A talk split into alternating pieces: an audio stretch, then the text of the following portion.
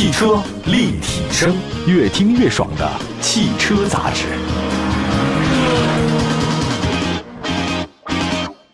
各位大家好，欢迎大家关注本期汽车立体声。大家可以随时关注我们的官方微信、微博平台啊，同名搜索“汽车立体声”。啊，真的时间过得特别快。我记得原来看那个小时候看罗贯中的《三国演义》啊，呃，应该是第三十七回，说这个刘备刘玄德回到。这个新野以后啊，他这么写叫玄德回新野之后，光阴荏苒，又是新春。现在想想看，那个时候不太懂啊，为什么会这样？现在真是感慨，年纪大了就觉得时间过特别快。现在车企推出新车的这个热情不减，那么也是为了在来年抢到更多的这种市场份额。十二月上市的重磅车型的话呢，不算少。那今天这期节目呢，就聊聊自主阵营当中的一些人气特别高的选手啊。首先跟大家说说哈佛动物园，我觉得特别有意思，因为哈佛他们家的命名啊特别逗。什么好猫啊，黑猫啊，摇滚猫，芭蕾猫。那我觉得现在有一个神兽嘛，大狗哈，其实挺有意思的。呃，哈佛动物园呢，这次是神兽了。名字上看，它应该是高端车型。产品定位上来看的话，神兽是一个介于紧凑 SUV 和中型 SUV 之间的车型。跟它定位相似呢，其实还有吉利星越 L。那么作为自主阵营的领导者，长城跟吉利呢，在不少的细分市场都有直接竞争的啊。它的售价十三到十六万七。呃，哈弗神兽的价格门槛比第三代哈弗 H 六高了一万四。呃，你要说是考虑到配置方面差异啊，其实差距还会进一步缩小。啊，有人认为说这个长城呢在 SUV 市场内卷，但其实怎么说呢？内卷是你们觉得内卷，但人家不会觉得啊。上阵七兄弟打仗父子兵是吧？对于一个车企来言，基于同一个平台开发多款车型，覆盖到更多的细分市场，它不是坏事儿。比如说大众就这么干的嘛。另外看外观方面，神兽非常大胆。个性化的前脸，无边框的前格栅，分体式大灯，车身侧面线条不错，溜背式设计，车尾是 T 字形尾灯，上面有车顶扰流板，下方有扩散器和双边两出排气，啊，挺运动的。那么神兽的内饰设计很简洁，中控台大尺寸液晶显示屏与仪表盘采用连屏设计，提升了科技感。中控台几乎没有保留物理按键，车联网是 OTA 升级是标配了。那车身尺寸方面，那长的是四七八零，呃，轴距是二八零零。这个状态，大部分人不会感到空间局促。动力系统来看的话呢，神兽 1.5T、2.0T 两款四缸的发动机，1.5T 发动机最大功率135，最大扭矩 275；2.0T 发动机最大功率165，最大扭矩345，匹配的是七速湿式双离合。呃，这两款发动机都是直喷，但可以使用92号汽油。底盘结构方面的话呢，哈弗神兽前麦弗逊独立，后多连杆独立。顶配车型的话，搭载了一个实时四驱。新科技旗舰 SUV，这个是哈弗神兽的一个定位，它搭载了二十六个感知元件，全车感知全覆盖，这配合视觉显示算法和 ADAS 功能，所以它这个智能驾驶辅助方式是比较高端的。整车呢是 FOTA，它这个有自我进化能力啊。现在大家都直接在线给你升级啊，现在网络太发达。哈弗神兽的智能泊车，这个是哈弗跟百度一起做的，它有一个 AVP 的代客泊车，点对点的记忆泊车，多场景的融合泊车啊。最后一公里吧，这反正能是解决了。那配置水平高啊，历来是哈弗特点，所以神兽应该也不例外啊。我们看它十三万那个 1.5T 智领版，它是入门的。它有什么呢？我看一下，前后排头部气囊、胎压、疲劳驾驶的提示、三百六十度的全景影像、定速巡航、全景天窗、电动后备箱、远程启动、全液晶仪表盘、自动 LED 灯，这个都标配啊。这个其实都不用讲了，现在基本上都是这个。它的整体配置水平比哈弗 H6 入门的高一点。算是其他类似这样的车的中配，我觉得如果不是特别看重智能安全辅助系统，我觉得这个入门级就很够用了，十三万够了。这现在这十三万的车的配置比我车也高多了。再来看一下它更高一点的十三万七的那个 1.5T 智享版，这个未来呢是神兽的销售主力，呃，价格比那个智领版高七千，这个七千多了什么呢？看了一下你值不值啊？一个是多了车道偏离预警、呃车道保持辅助、道路交通标志识别、主动刹车、全速自适应巡航。HUD，还有手机无线充啊，这个我现在觉得手机无线充真挺方便的。还有前排座椅加热、自适应远近光、车内环境氛围灯、外后视镜电动折叠，还有加热啊。另外空调温度的这个分区控制，这加在一起肯定超七千了。那所以我觉得还是买这个吧，十三万七的啊。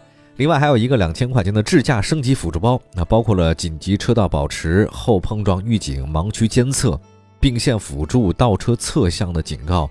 倒车的侧箱制动、开门预警，哎，这个两千块钱的智能包也不错哈。还有一个十四万七的二点零 T 的智享版，比我刚才说那个一点五 T 的智享版高了一万。动力呢肯定升了嘛，从 1.5T 升到 2.0T 了，还多了一个方向盘换挡，但是少了车内氛围灯啊，这个就不用买了，没必要。另外，你一万块钱呢，从 1.5T 升到 2.0T 啊，我觉得让很多消费者感到犹豫。但是我觉得一万块钱从 1.5T 升到 1.5T 混动，哎，我觉得大家就喜欢了。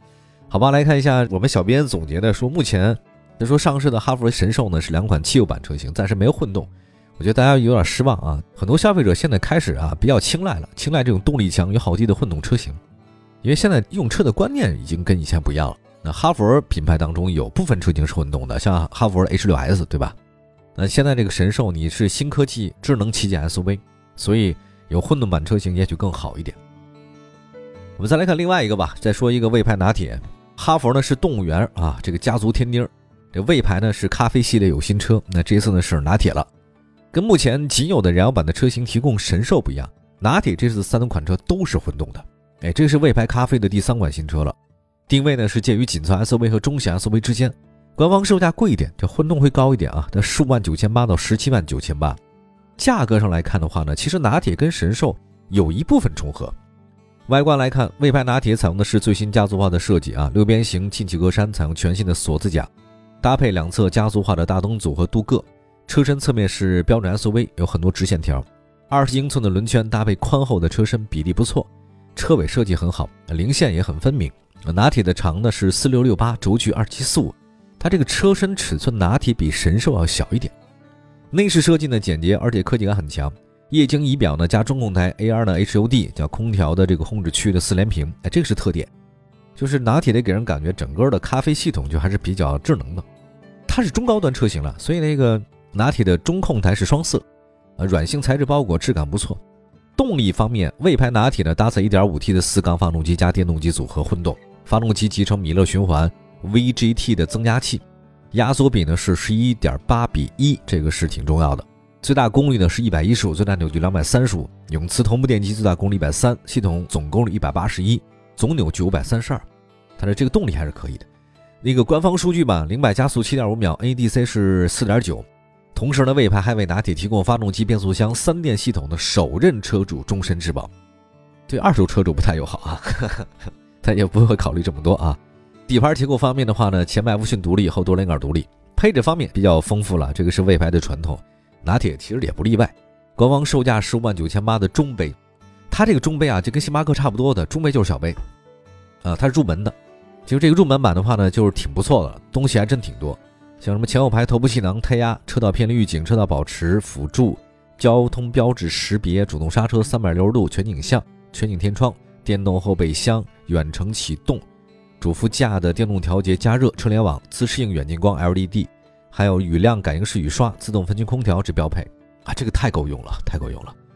这里面一半的东西我都没有啊，一多半东西我都没有。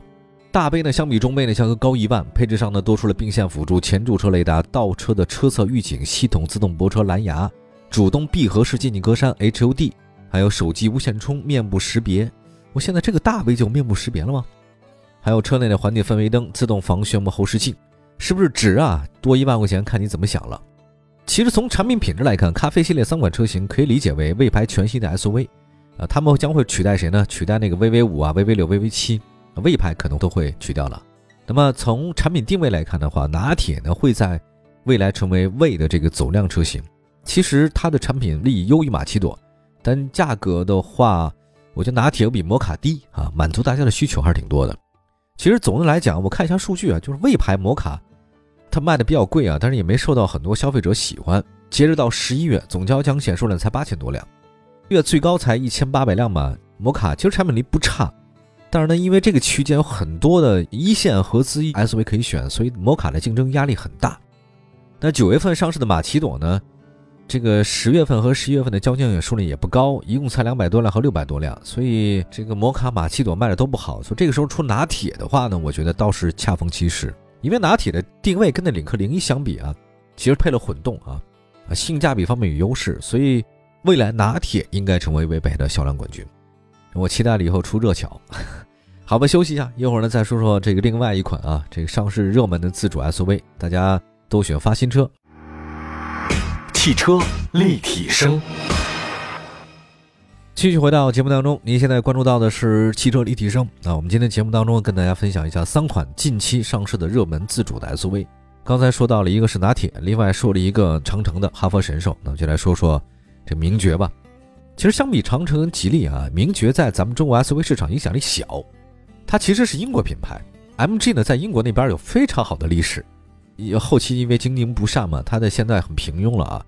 最早是被南汽收了，后来南汽又被上汽收了，所以几经周折，它落户到上汽啊。MG 品牌的发展势头，现在总的来讲不如它的兄弟品牌荣威。但是荣威这事儿还真是这样，荣威当时上汽没有拿到罗孚，被迫自主创新，所以我们叫荣威了。没想到最后呢，这 MG 也来了，哎，这个真的算是远房的海外表兄弟吧。十二月初上市的名爵 MG One 呢，是个紧凑 SUV，那基于名爵平台那个 Sigma 打造，上市的车型是 MG One 阿尔法。共计的三个版本啊，官方售价十万七千九到十二万九千八，挺便宜的。MG One 的 Beta 这个呢，将在二零二二年上市。外观方面的话，MG One 阿尔法的前格栅内部是放射性中网啊，多线条，隐藏的 BCD 柱哈，悬浮式车顶有视觉效果。内饰方面吧，MG One 的屏幕呢围绕驾驶者，三十英寸的环抱式三联大屏。中控台比较简单啊，物理按键以触摸式为主，搭载了全新一代的斑马洛神智能座舱。由达摩引擎驱动的 AI 语义功能，能实现智能的语音交互。搭载的芯片我看了一下，是骁龙八幺五五旗舰芯片，高通的，啊，处理效果还是不错，挺先进的。动力方面的话，MG One 采用 1.5T 的四缸发动机，最大功率一百三十三，最大扭矩两百八十五。呃，是上汽联合博世等供应商研发的 CVT。呃，在此之前，名爵品牌 1.5T 车型大部分是双离合。那不知道未来是不是更多的名爵品牌会配这个 CVT 啊？来看一下这个名爵 MG One 啊，顶配车型的配置水平呢，让人比较满意。两款低配车型只提供前排的正面、侧面安全气囊，顶配版的车呢则标配头部气囊。同时呢，自适应巡航、并线辅助、车道偏离辅助预警，还有车道保持辅助、主动刹车、自动泊车，这个都有。不过呢，只是顶配有。所以，因为 MG One 的顶配车型达到十二万九千八，就这个价格也还可以啊。那你要十二万九千八选择哈弗 H 六，可以买到第三代一点五 T 自动两驱 Max。但是你要说你是买 MG One 的顶配呢，还是买哈弗 H 六呢？我觉得哈弗 H 六可能受众更多一点吧。咱来看一下销售来看吧。名爵在咱们国内啊，这 SUV 市场跟主流阵营差距不小啊。现有车型里面，我看它卖的最好是谁呢？名爵 ZS。但今年这个前十一月，这个 ZS 也就卖了两万多辆，月销不足两千。紧凑 SUV 的名爵领航，前十一个月。一共才卖了七千多辆，就是单从销量来讲，名爵的 SUV 卖的一般。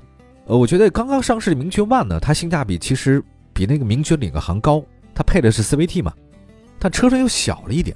呃，这价位呢好像便宜了一些，它覆盖比较广泛，所以我觉得以名爵品牌认可度来看，又想打动更多消费者，我觉得提高性价比可能才是未来一个比较好的、有效的一个趋势哈。行吧，今天先说这么多吧，因为说的其实就是最近三款上市的热门自主品牌的 SUV。从我个人角度来讲，这些车型都是值得大家选择的，因为都不贵。呃，如果你要选择它入门版的车型的话呢，全部拿下只有十五万，就只有十五万块钱。你这十五万其实买合资品牌 SUV 的话，买不到这么多配置和这么多高科技的东西。